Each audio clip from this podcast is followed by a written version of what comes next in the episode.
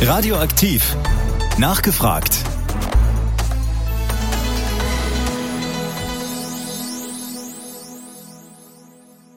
Erinnern heißt kämpfen zwischen Anerkennung und Vergessen. So heißt eine Wanderausstellung über die Todesopfer rechter Gewalt, die noch bis zum 3. Oktober, dem Tag der deutschen Einheit, im Museum Hameln zu sehen ist. In der heutigen Ausgabe von Nachgefragt spreche ich mit Friederike Wansing, die die Ausstellung mitgestaltet hat, und Alexander Remmel, der in der Volkshochschule Hameln als Geschäftsführer für den Dokumentations- und Lernort Bückeberg zuständig ist. Mein Name ist Christoph Huppert.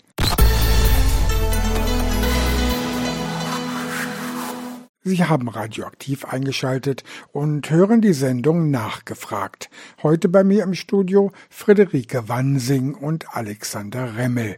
Unser Thema die Opfer rechter Gewalt in Niedersachsen. Das muss ich aus meiner Erfahrung mal sagen. Ich bin Student der 70er Jahre, Schüler der 60er Jahre, Lehrer der 80er Jahre und 90er und muss sagen, dass ich zwar mit dem RAF-Terrorismus jede Menge anfangen konnte, auch die Zeit des Nationalsozialismus für die Schule aufgearbeitet habe, aber dieses Thema, was Sie hier behandeln, war mir, gestehe ich, fremd. Geht das anderen auch so? Ich glaube, es geht vielen so. Ja, auch ich, bevor ich mich mit dem Thema näher beschäftigt habe, wusste ich auf jeden Fall auch nicht, ähm, dass es so viele Menschen auch in Niedersachsen sind und genau hatte eher so regionales Wissen. Wer ist denn besonders gefordert? Welche Zielgruppen haben Sie denn ins Visier genommen? Also die Ausstellung richtet sich prinzipiell an alle, ein, eine interessierte Öffentlichkeit, ähm, aber auch dezidiert natürlich freuen wir uns, dass sie auch in Orten schon gezeigt wurde, wo auch Menschen umgebracht wurden aus rechten Motiven ähm, und ihnen dadurch dann auch nochmal mit einem konkreten regionalen Bezug gedacht wird und sie halt dem Vergessen entrissen werden, auch dadurch. Nun muss ein ehemaliger Geschichtslehrer, er muss Fragen aus der Geschichte lernen. Geht das? Was meinen Sie? Ich würde sagen, ja. Ich würde sagen, es ist auch notwendig. Natürlich wiederholen sich nicht Sachen eins zu eins, aber auch um nochmal auf die 90er Jahre zurückzukommen, da sieht man, dass auch die Morde jetzt, von denen wir wissen, quasi als Spitze eines Eisbergs bezeichnet werden können. Also die sind einfach ein Resultat einer eskalierenden und ignorierten rechten Gewalt und zum Teil war es auch nur Zufall, dass Menschen vor überlebt haben, die angegriffen wurden von Nazis. Das wäre jetzt die Frage Todesopfer rechter Gewalt. Wen hat es getroffen? Wer waren die Opfer? Und was geschah mit den Tätern? Okay, ja, also erstmal zu der ersten Frage. Ich kann jetzt natürlich nicht so detailliert äh, hier drauf eingehen.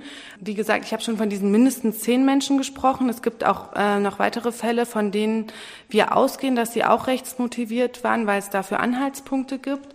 Und ich würde jetzt einmal kurz in chronologischer Reihenfolge die Namen nennen, genau, und dann auf die anderen Fragen eingehen. Ähm, Alexander Selchow, Matthias Knabe, Helmut Lea, Gustav Schneeklaus, Kolong Jamba, Michael Romanowski, Peter Deutschmann, Harald C., Gerhard Fischhöder, Jenisa, Bianca B., Francesco L. und Giuseppe S., Andrea B., Christian Sonnemann, Akan Hussein Khalaf, Dirk Schleicher sowie die vierjährige Siekild B. und Hans-Peter Zase. Das sind jetzt Namen, die ethnisch eine gewisse Breite haben. Also nicht nur Ausländer, sondern offenbar auch äh, heimische, sag ich mal, oder? Wie kommt das? Genau, ja, also das stimmt auch tatsächlich, was Sie sagen. Es sind, es ist, äh, die Opfer ähm, haben verschiedene Herkünfte, äh, verschiedene Hautfarben und äh, für Niedersachsen können wir auch sagen, dass ähm, eine Vielzahl der rechten Morde, von denen wir wissen, sozialdarwinistisch motiviert waren. Das heißt, sie haben Menschen betroffen, die wohnungslos waren und zum Beispiel in ähm, städtischen Einrichtungen gelebt haben, gelebt haben alkoholabhängig waren, ähm, ja und als solche natürlich auch nochmal ähm, von einer sowohl dezidiert rechten, aber auch von einer gesamtgesellschaftlich äh, sehr weit verbreiteten ähm, Abwertung betroffen war. Radioaktiv. Nachgefragt.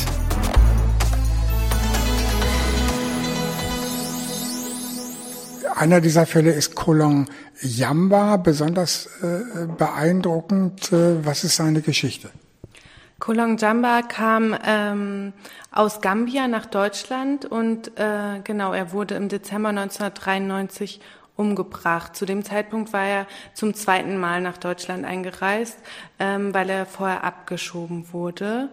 Und er wurde auf der Zugfahrt von Hamburg äh, nach Buchholz von einem 54-jährigen Beamten der Hamburger Umweltbehörde erstochen, weil dieser sich von ihm gestört fühlte, kann man sagen. Er hatte sich äh, in sein Abteil gesetzt, ein erste Klasse Abteil, ähm, und hat dann das Fenster geöffnet, der Bauingenieur, um äh, Kolong Jamba herauszuekeln. Dieser fror und schloss das Fenster wieder. Das ging dann ein paar Mal hin und her, bis sich ein Handgemenge äh, entwickelte und ähm, dann zückte der 54-jährige Bauingenieur sein Messer und stach mehrfach auf Kolong Jamba ein, der dann an den Folgen äh, starb. Was wurde aus dem Täter? Der Täter wurde freigesprochen. Es kam vom Landgericht Stade. Im März 45 begann der Prozess. Bis dahin war er auch auf freiem Fuß. Also man könnte ja auch überlegen, ach, vielleicht müsste jemand auch in Untersuchungshaft. Ähm, das war nicht der Fall.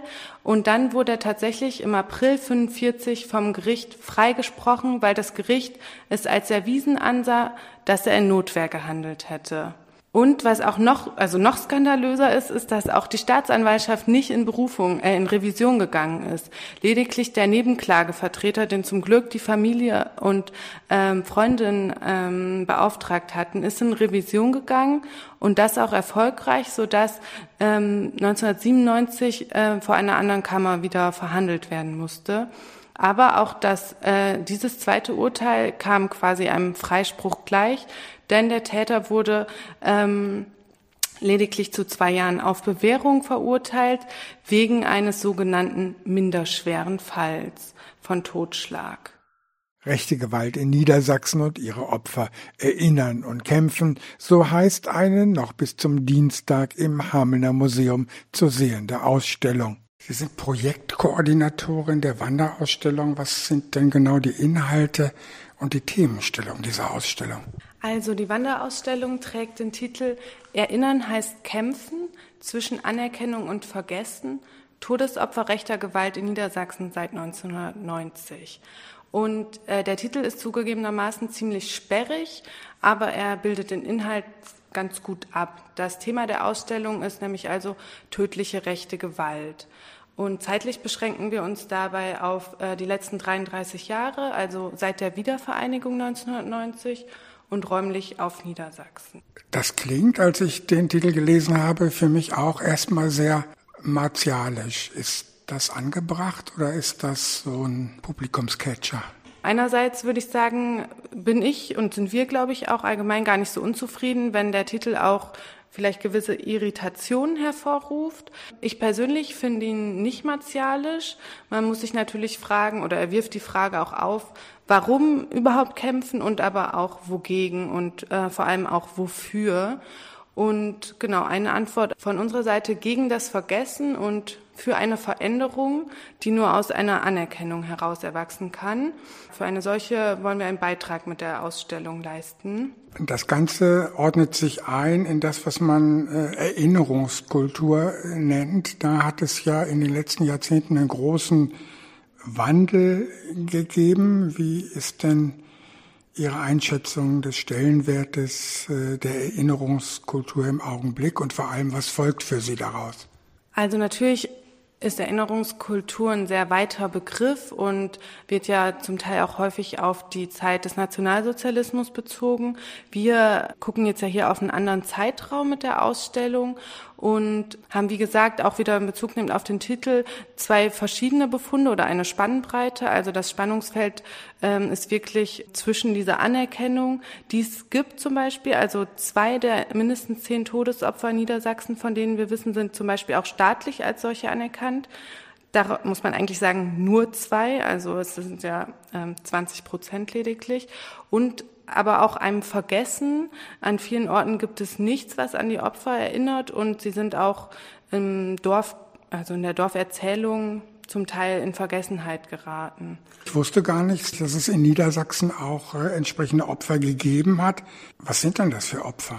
Die sind mir auch eigentlich nicht bekannt. Genau, also das ist vielleicht auch ein bisschen wieder Ausdruck von diesem Vergessen oder einer fehlenden Erinnerungskultur.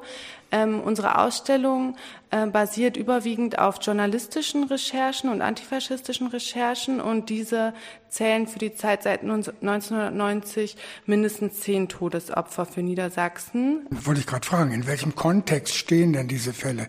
Können Sie da mal ein Beispiel nennen? Ich glaube nicht, dass die Hörerinnen und Hörer damit äh, was anfangen können. Genau, also dann würde ich natürlich empfehlen, einerseits auf äh, in die Ausstellung zu gehen und andererseits auch sonst auf äh, im Internet zu suchen nach dieser Recherche. Da gibt es eine Karte auch für die gesamte Bundesrepublik, wo man auch die Opfer suchen kann und wo auch kurze ähm, Geschichten, also so Informationen zu finden sind zu ihnen als Person und zum Tathergang.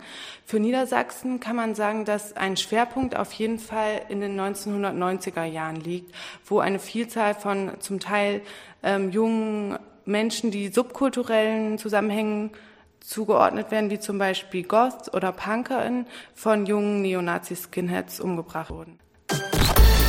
Radioaktiv. Nachgefragt.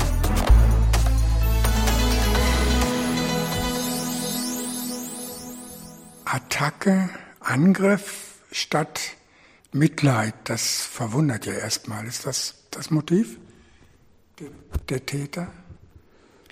Also das kann man jetzt nicht ganz so vereinheitlichen natürlich, aber ich würde sagen, zum Teil ähm, eine Motivation kann man auch herausgreifen, als dass das auch die Täter sich von den Opfern, die sie selber abgewertet haben, abgewertet gefühlt haben und das nochmal zu einer übersteigerten Aggressivität geführt hat, weil Leute, die sie selber als, ich verwende jetzt mal diesen NS-Begriff auch als unwert einschätzen, ähm, selber es nicht auf sich haben sitzen lassen können, dass sie von diesen irgendwie angegriffen wurden als äh, Verteidigung oder halt auch mit Worten.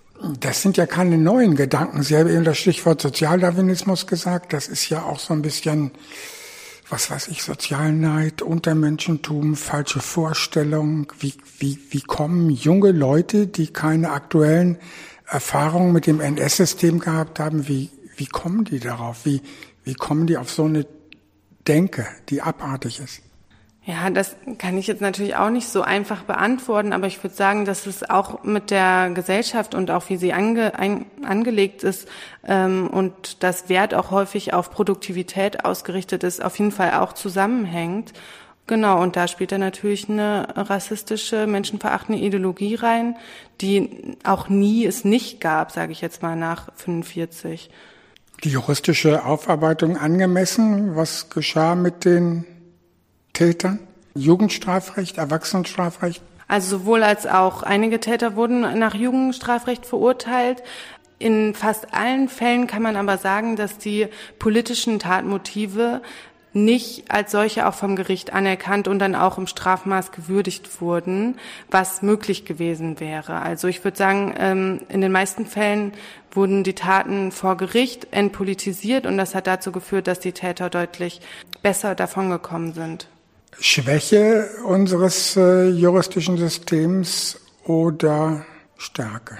Also ich bin keine Freundin von einem repressiven Strafrecht, aber ich würde schon sagen, dass auch der, also die Gesetze, so wie sie sind, wenn es sie gibt und sie vor allem vielleicht auch für andere Leute viel repressiver ausgelegt werden, auch für Rechte so ausgelegt würden, dass es halt auch der Tat angemessen ist. Und das ist in vielen Fällen so, dass halt wirklich dieses Mordmerkmal, was halt politische, wie zum Beispiel rassistische, antisemitische Tatmotive, dass die halt auch gewürdigt werden und dann auch Taten, wenn dem so ist, als Morde auch verurteilt werden. Wie ist die Gesetzeslage? Greift die oder wären da Veränderungen notwendig? Denn das klingt ja vom Strafmaß, von der äh, Haltung dann des Staates diesen Tatengeber gegenüber klingt ja erstmal nicht allzu gut. Also ich bin keine Juristin, aber ich würde sagen, es würde, es wäre erstmal schon mal ein großer Schritt, wenn die Gesetze, die es gibt, auch so angewandt werden würden. Ähm, wie ich eben schon gesagt habe, mit diesen Möglichkeiten, die das Strafrecht auch jetzt bietet. Ist da Resozialisierung möglich? Also wir wissen auf jeden Fall von einigen Tätern, dass sie nach wie vor Neonazis sind, als solche aktiv sind, auch die Taten in keinster Weise bereuen, auch am Jahrestag zum Beispiel der Taten in einem Fall ein Rechtsrockkonzert organisiert haben und auch durch äh, das Gefängnis selber, man könnte zynisch sagen, zu besseren Neonazis geworden sind, weil sie sich da auch noch weiter vernetzt haben. Zur Ausstellung selbst, das ist eine Wanderausstellung. Ähm, mit welchen methodischen Mitteln arbeitet die Ausstellung? Bilder, Videos, Interviews, äh, welche Medien werden eingesetzt? Tatsächlich alle von Ihnen angesprochenen. Also ähm, wir müssen zugeben, dass die Ausstellung sehr textlastig ist, aber wir haben das auch bewusst uns dazu entschieden, weil wir auch Inhalte vermitteln wollen und davon ausging, dass das unerlässlich ist, auch über Text. Die ähm, Tafeln beinhalten auch alle Bilder, vor allem bei den Einzelporträts der Opfer ist, sind die auch ein zentraler Bestandteil. Ähm, es gibt allerdings auch begleitende Videointerviews, also zwei vor allem. Somit haben wir versucht, verschiedene Medien auch abzubilden. Haben Sie schon Reaktionen von Jugendlichen oder von Besuchern der Ausstellung. Und die Frage, wer kommt denn zu der Ausstellung? Die ist doch nicht nur für Jugendliche konzipiert, oder? Sie ist nicht nur für Jugendliche konzipiert, sie richtet sich an alle Interessierte und wir haben schon verschiedene Rückmeldungen bekommen das, aber wer sie besucht, hängt natürlich auch immer von dem Ort ab, wo sie dargestellt, also ausgestellt wird und auch wie sie beworben wird, was für Kooperationen eingehen. Es waren schon Schulklassen in der Ausstellung. Sie wird auch noch in eine Berufsschule gehen dieses Jahr, aber genau, das Publikum ist sehr breit. Reaktionen pro, contra, indifferent? Was? Also uns haben bisher überwiegend positive Reaktionen erreicht. Das kann aber allerdings auch in der Natur der Sache liegen, dass die negativen nicht zu uns durchgedrungen sind. Was sind so typische jugendliche Reaktionen? Wie, wie unterscheidet sich das von der medialen Wahrnehmung von, was weiß ich, äh, NTV-Dokumentationen, die ich über Nationalsozialismus, über Geschichte im Fernsehen sehe? Ich kann die Frage nur dahingehend beantworten, dass ich denke, dass die Ausstellung, vor allem wenn sie auch in Orten gezeigt wird, wo es auch regionale Bezüge gibt zu Ermordeten, nochmal viel konkreter ist für die, gerade für Jugendliche oder jüngere Menschen, die auch noch vielleicht eine andere Vorstellung von Zeit haben und einfach sehen, okay, das ist vielleicht äh, fünf oder zehn oder auch 30 Jahre her, aber meine Eltern haben da schon gelebt. Die haben vielleicht auch was davon mitbekommen. Und genau, das ist ein guter Ansatzpunkt äh, der Vermittlung, würde ich denken. Also nicht nur mit der Schulklasse sich das anschauen, sondern vielleicht sogar mal mit den eigenen Eltern oder die Oma mitnehmen.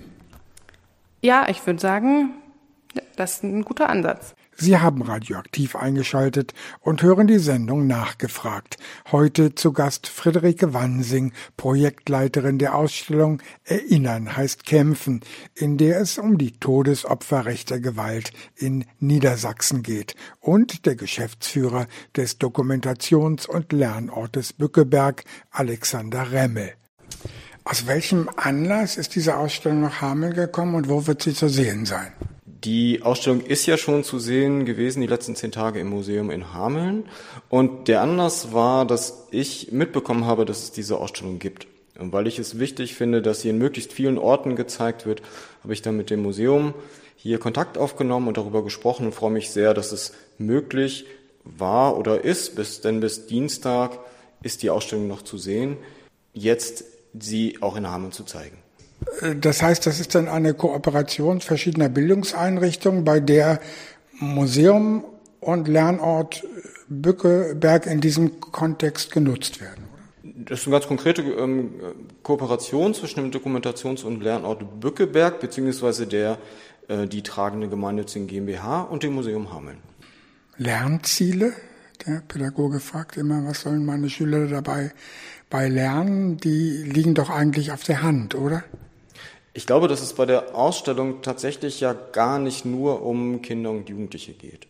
Deswegen freue ich mich auch, dass es möglich ist, die Museum zu zeigen, quasi im Zentrum der städtischen Gesellschaft, äh, nicht nur räumlich, sondern auch, glaube ich, von der Anerkennung als Bildungsträger.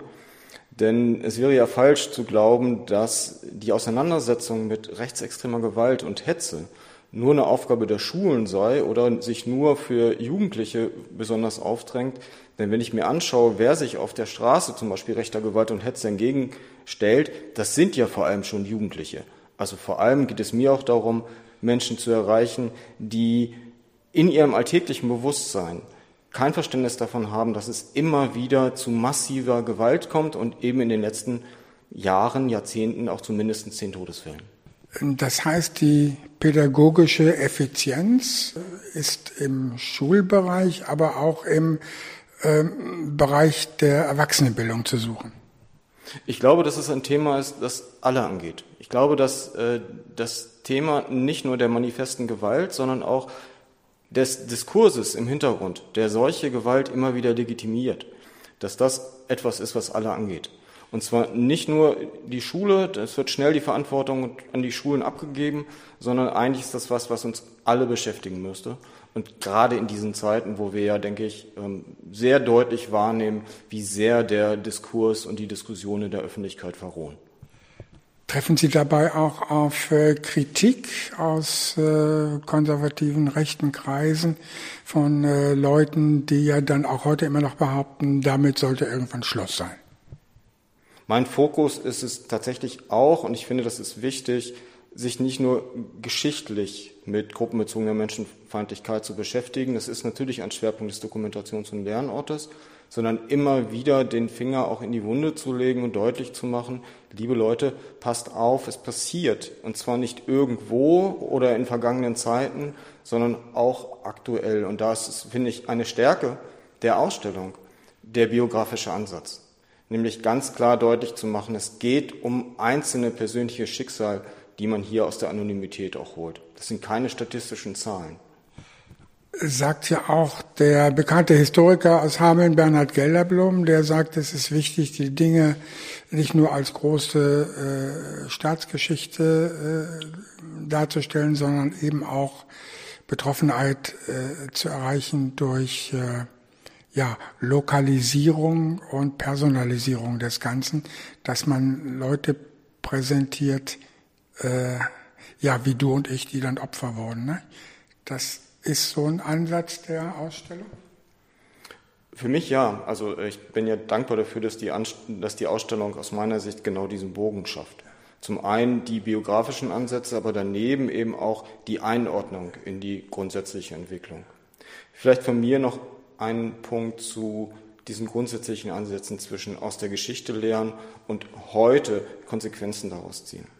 Der Bückeberg mit den Reichsernte-Dankfesten war ein Ort der Inszenierung der NS-Volksgemeinschaft, die von Anfang an sich über Ausgrenzung definierte, die von Anfang an sozusagen auch deutlich machte, wer dazugehörte und dass diejenigen, die nicht dazugehörten, eben keine gleichwertigen Menschen waren, keine allgemeingültigen Menschenrechte hatte. Und das, was heute wieder passiert und was bis in die Gegenwart immer wieder dazu führt, dass Menschen das Recht auf Leben abgesprochen wird, ist ein Denken, was auch nicht nur implizit, sondern explizit in den Fällen, die in der Ausstellung dokumentiert sind, darauf fußt, dass man diese Menschen außerhalb der eigenen Gesellschaft das war nachgefragt.